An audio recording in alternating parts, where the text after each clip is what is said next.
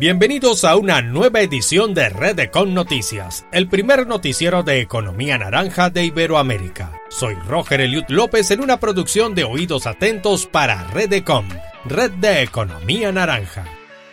Los tesoros arqueológicos siempre han formado parte de los botines en los conflictos entre países, pero con el pasar del tiempo, estos en algunos casos son devueltos a sus lugares de origen a modo de saldar deudas históricas, tal como nos detalla Mariana Muñoz desde México. Un total de 280 piezas arqueológicas fueron repatriadas a México el pasado 9 de marzo en las instalaciones del Consulado General de México en Nogales, Arizona, por parte de una acción junto a la Secretaría de Relaciones Exteriores y la Secretaría de Cultura a través del Instituto Nacional de Antropología e Historia. Informó el antropólogo José Luis Perea González que ya que las piezas estén en territorio mexicano y bajo la custodia del INAH, inmediatamente los bienes arqueológicos serán inscritos en el registro público de monumentos y zonas arqueológicas e históricas siendo necesario el análisis y su enumeración de cada pieza. Informó de con México Mariana Muñoz con investigación de Fernando Quirós de Cima Cultura. Pasamos a Guatemala donde varias figuras del medio teatral fueron reconocidas por sus grandes aportes a este sector. Brenda Santizo nos informa.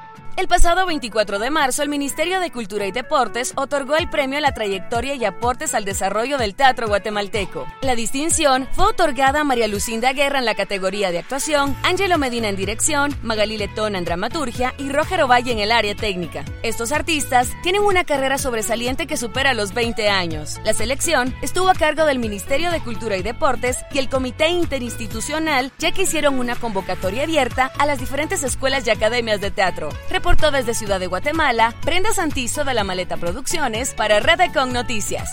Y nos llegamos hasta la República Dominicana, donde se realizan grandes esfuerzos para llevar el arte hasta los hogares ante los retos que trae la pandemia. Tal es el caso de la plataforma Ballet en Casa. Rodrigo Contreras con más información. En República Dominicana continúan cerrados los espacios a la cultura. A pesar de esto, cada vez son más los artistas que buscan adaptarse. Tal es el caso de la bailarina y maestra de danza Sandy Vargas, quien ha creado una plataforma virtual para llevar este arte a quienes les apasiona y desean continuar sus estudios. Según sus alumnos, la plataforma ha servido como ente transformador para muchos niños pobres del país. Ballet en Casa proyecta llevar esta enseñanza a niños de todo el mundo. Para más información visita www.balletencasa Reportó Rodrigo Contreras de la Maleta Producciones para Redecon Noticias. Nos vamos hasta Valencia, España, donde nuestra corresponsal Marlene Gómez nos invita a disfrutar de una interesante ópera. Escuchemos. La ópera continúa en Valencia a través de Matins Les Arts. Desde su creación en 2009, cada temporada el Centre de Perfeccionamiento del Palau de les Arts dedica un recital al universo de Lied en colaboración con pianistas repertoristas de reconocida trayectoria. En esta ocasión, acompañados por Rubén Fernández, los cantantes interpretan una cuidada selección de piezas de autores alemanes, franceses y rusos. Mayor información en lesart.com. Informó para Redecon Noticias Marlene Gómez desde Valencia, España. Las alianzas entre naciones enriquecen los lazos culturales y económicos a través del mutuo intercambio de ideas, proyectos, productos y servicios. Es lo que nos ejemplifica Giovanni Peña Betancourt desde Colombia. Así es, Corea del Sur participaría en la Escuela Internacional de Economía Naranja. En el marco de su participación en el Foro de Cooperación Digital Corea-Latinoamérica 2021, la viceministra de Creatividad y Economía Naranja, Adriana Padilla, sostuvo jornadas de trabajo con entidades públicas y privadas con el fin de promover la cooperación cultural, artística y comercial entre ambos países. La participación de Corea del Sur en la Escuela Internacional de Economía Naranja, así como en la programación del GFAC 2021 fueron parte de los temas a destacar durante la reunión entre la viceministra Adriana Padilla y su homólogo en Corea del Sur, Oh Jong-woo. Agenda de eventos culturales y artísticos entre ambas naciones, hasta la participación de la película Parasite como caso de éxito en el GFAC 2021, hacen parte de los resultados de la agenda liderada por el Ministerio de Cultura en Corea del Sur. Si quieres conocer más sobre esta noticia, puedes ingresar a www.mincultura.gov.co. Les informó Giovanni Peña Betancourt para Redecon Noticias desde Medellín, Colombia.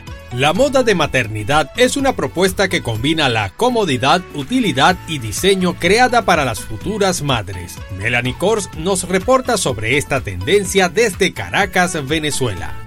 Comodidad es la palabra clave del diseño de moda para embarazadas. Esta semana, Diseño en Venezuela nos presenta de la mano de Jessica Stein, Dayana Doria Fotografía y Gabriela González tres marcas de diseño venezolano dedicados a la moda de maternidad. Nirvana Jeans junto a su diseñador John de la Rosa, egresado del SENA. Stephanie Delgado junto a la marca Melao y Papusa, llevada por Gaby Valladares, exdirectora de arte de ABO para toda Latinoamérica, fueron las tres marcas presentadas en este trabajo. Pueden encontrar más información sobre diseño venezolano en las redes de arroba diseño en Venezuela. Les informó Melanie Kors de Extremodamente Caracas, Venezuela para Redecon Noticias. El maíz, ese rubro tan emblemático del continente americano, se presenta en una gran variedad de colores que determinan distintos derivados, como tortillas, arepas y las muy apreciadas rosetas de maíz. Álvaro Molina nos trae desde Perú una iniciativa nutricional basada en una variedad de este gran alimento.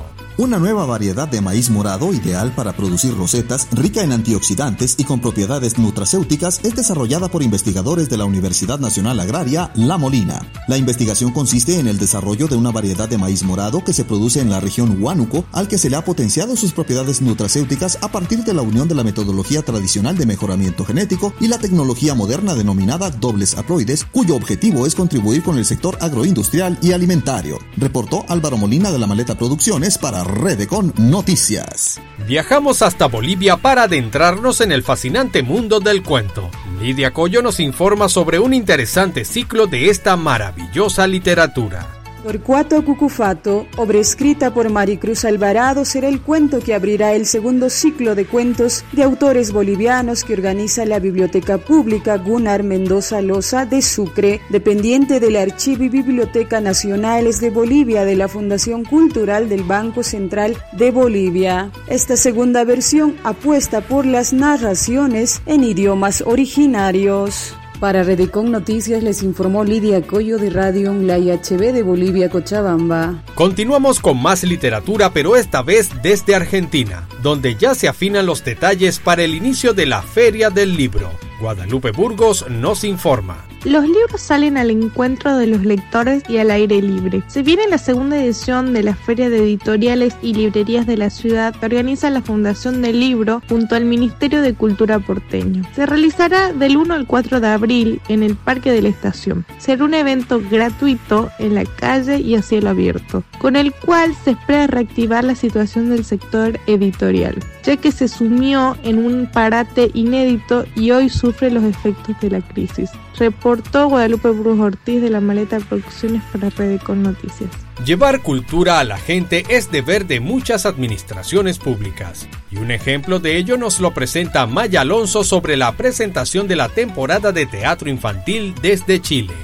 En el marco de las políticas de acceso al arte y la cultura impulsada por la Corporación Cultural de Antofagasta, se realizó el lanzamiento de la temporada de teatro infantil 2021, una propuesta incluida en el proyecto Temporada Artística en el Teatro Municipal de Antofagasta, Chile, financiada mediante la convocatoria pública 2020 para el fortalecimiento de planificación y gestión cultural local, programa Red Cultura del Ministerio de las Culturas, las Artes y el Patrimonio reportó Maya Alonso de la Maleta Producciones para Redecon Noticias.